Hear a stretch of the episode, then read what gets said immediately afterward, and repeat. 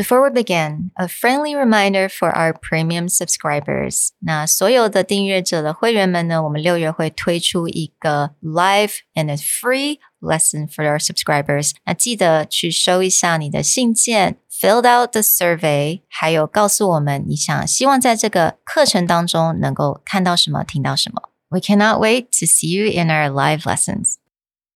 上个单元我们讲到了 AREA area， 也就是 impromptu Q&A 的回答方式。那这周就让我们延续这个话题，让我们来教大家如何重组对方的问题，来帮助我们回答。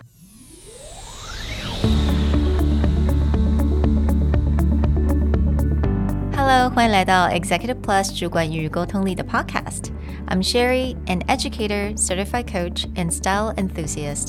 我相信专业有效的沟通是语言跟逻辑的完美结合。 And I'm Nick, a startup consultant, corporate trainer, and late night gaming junkie. I believe great communication requires the right mindset and solid frameworks. 我们希望带给大家职场英语的技能、跨文化沟通技巧与其他能帮助您成为出色领导者的工具。Join us each week as we share our experience, research, and methodologies to take your communication and language skills from good to great.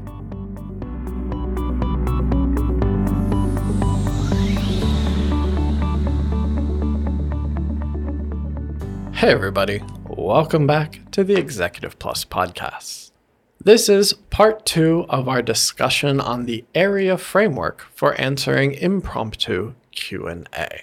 In the previous episode, we covered the importance of acknowledging an emotion to start it off and wrapping up your impromptu answer by creating a sense of collaboration and mm. asking your question asker to contribute or offer their experience and expertise. Mm. For today's episode, we're going to get in deep to those middle two pieces reframing the question to get mm-hmm. down to the essence of what someone's asking mm-hmm. and explaining your answer based on that frame. Mm-hmm. So to really remind everyone，当然我们在这样子的 Q&A session 的时候啊，我们都很希望能够让现场的气氛是非常和平的，very peaceful。也如果有任何的这种敌意 hostility 来发生的话，我们要怎么样能够让这些气氛能够从比较负面的到比较正面的？当然，这也是为什么我们想要来教大家这个 A R E A 像这样子的 formula。那在 R 的部分，也就是 reframe 的部分呢？它就是非常重要啦。你要怎么样把一些比较有 negative 的这样子的问题，把它转成是比较正面的，而且是你想要回答的问题。那我们这个地方呢，也可以顺便利用我们在第五十七单元里面有提到的一些句型。那在五十七集的时候，我们是提到这些句型是为什么呢？是让你能够买一些时间，buy yourself more time。因为有的时候你在回答问题，你必须要思考一下嘛。但是你站在台上，你又不能说完全就请大家一直在等你思考。所以我们都可能会有一些句型能够帮助我们讲出来之后呢，我们能够来重新思考这个问题。那这些句型其实在这个部分 reframe 跟 rephrase 的部分也是非常的好利用。So what I meant was phrases such as I see. So what you're asking is. Or you can say, if I understand you correctly, you want to know, or, okay, just let me reframe your question so everyone can understand it.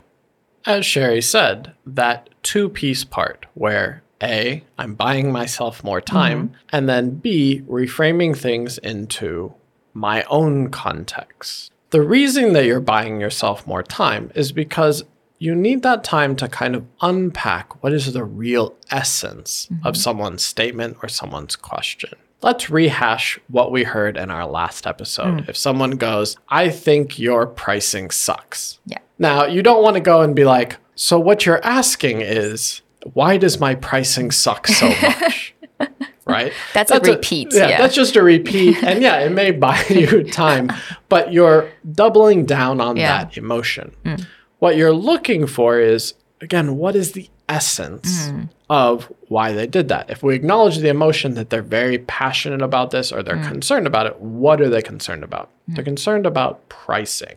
Now, I cannot just answer the question of why my pricing sucks. So, how do I reframe it? In this case, I would reframe that as so if I understand you correctly, you want to know more about our pricing strategy, hmm. or you want to know more about why we price things a certain way. Mm-hmm. Right? So the essence of your pricing sucks is not the mm-hmm. sucks.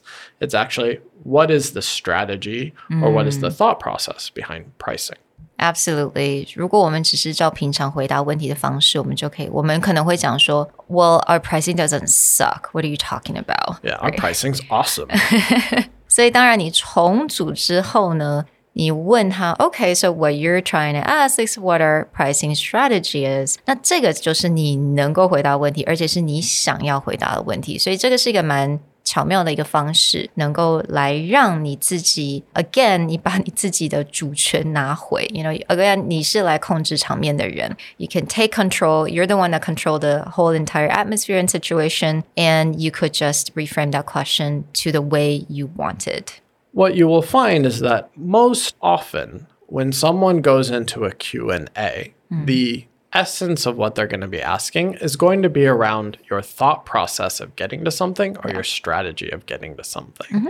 So that's a little tip and trick where if you reframe or where mm-hmm. you paraphrase, you'll probably get into that. So let's say someone goes like, "Why are you trying to sell to these customers?" or "I mm-hmm. don't understand why you chose to start in Asia, mm. even though the biggest market is in America." Mm. The essence of these go back to is why did you make that decision or Right. how did you come to that decision? What's your strategy to get there? So the thought process 跟 strategy 这两个部分呢，其实是大部分人会来质问的部分。So actually, it makes you sounds really professional and smart. Let's just say that sounds really smart if you just point that question towards the strategy. So it's back to those key phrases. See, is like, so what you're asking is, mm-hmm. what's our customer acquisition strategy? Mm-hmm. Or let me just repeat your question so that everyone can understand it. You want to better understand why we have chosen this target user. Rephrasing, Yeah. I'm getting to the essence, but it's back to I can answer strategy. I can answer our thought process behind that, which wraps us into part three of explain. It's not explain a very broad answer to what you've asked. I have reframed it down to this piece, my strategy or my thought process. Now I can answer. 所以接下来呢，你就来解释了，你真的来回答这个问题，而且你回答的问题是你刚刚 reframe 过的 问题，right？所以很简单的，你就可以讲，Our strategy to this pricing is blah blah blah, or the reason why we decided to cater to this market is because so on. Yeah，所以你不会去回答 Our pricing strategy doesn't suck or we know what we're doing, right？你的回答不是那样子，不是那个 defensive 的回答，而是你可以照着你 reframe 之后的这个问题来做回答。 And as part of that explain, you can also buy yourself more time hmm. by just bullet pointing it out. Now, when you talk about strategy, that's very broad, it's a very big topic, and you hmm. probably don't have enough time to get deep into it. But if you go, our strategy for pricing comes down to two pieces hmm. who our average customer is and what is their spending power in a month. If I bullet point those two things, even though there may be 20 other factors, I can quickly answer that. Mm. And you will see very quickly how this framework mm. makes me sound put together. It mm. makes me sound, as Sherry said, smart, even though I may just be coming up with these all at the end. And when I've gone into explanation and go, our strategy is based on these two things. When I get to part four and ask for advice, now I have a framework for their experience or advice to fit in. Hmm. I'm not like, please explain every pricing strategy decision that you've ever made. Hmm. But if you're like, our strategy comes down to customer acquisition cost hmm. and the location that we can find them. And then you do your explanation and you get to part four ask for advice. In your case, how often have you built your pricing strategy based on the acquisition cost of getting a new customer? 当你在已经做了你的这个回答之后，当然你的回答的架构也很重要。刚刚 Nick 有讲了，你可以有 一二三，你有 bullet point，你的这个架构很明显的出来。Again, structure will set you free. Structure is so important. 当对方听到你的思绪是很有架构的，是非常清楚的，他对你的印象是完全加分，他就会很容易的能够去相信你的这个专业度。那当你已经有个架构出来了，你也可以很非常有效的能够请对方再加。给他的 advice, right? Asking for their advice. So again, I think having that structure, and I think we talked about this in the sharing session in Premium as well. Right? Yeah, in Premium, Andrew gives a great example of how someone asked a question mm. to a senior person in an organization and he didn't outright go the answer was this mm. actually you could tell he was thinking but yeah. because he bullet point framed me he was like well there are three things mm. that are pretty critical to our strategy A, B, C. Mm-hmm. And then he explained A.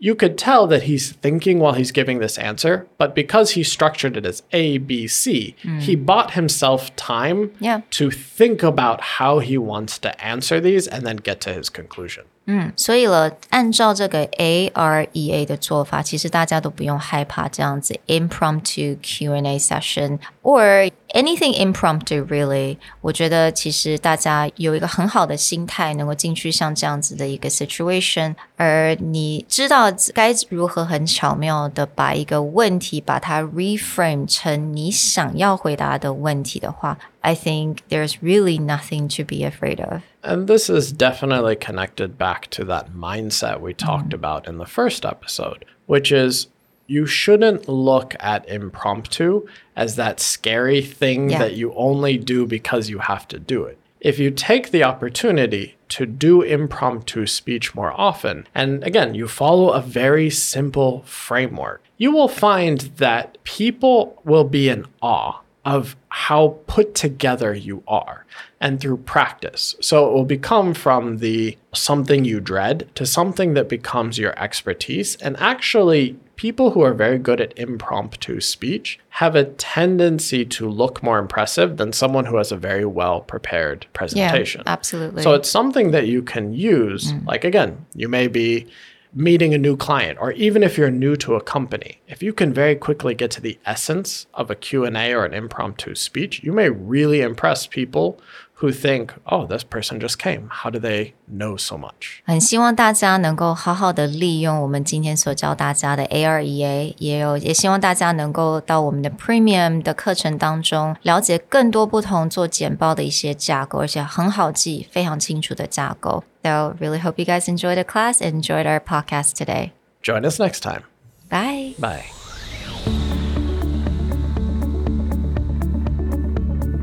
The Executive Plus podcast is a Presentality Group production, produced and hosted by Sherry Fang and Nick Howard. You can search us on Facebook, 主管英文 Executive Plus. You can also find us on Instagram, Communication R&D, and email us at sherry at epstyleplus.com.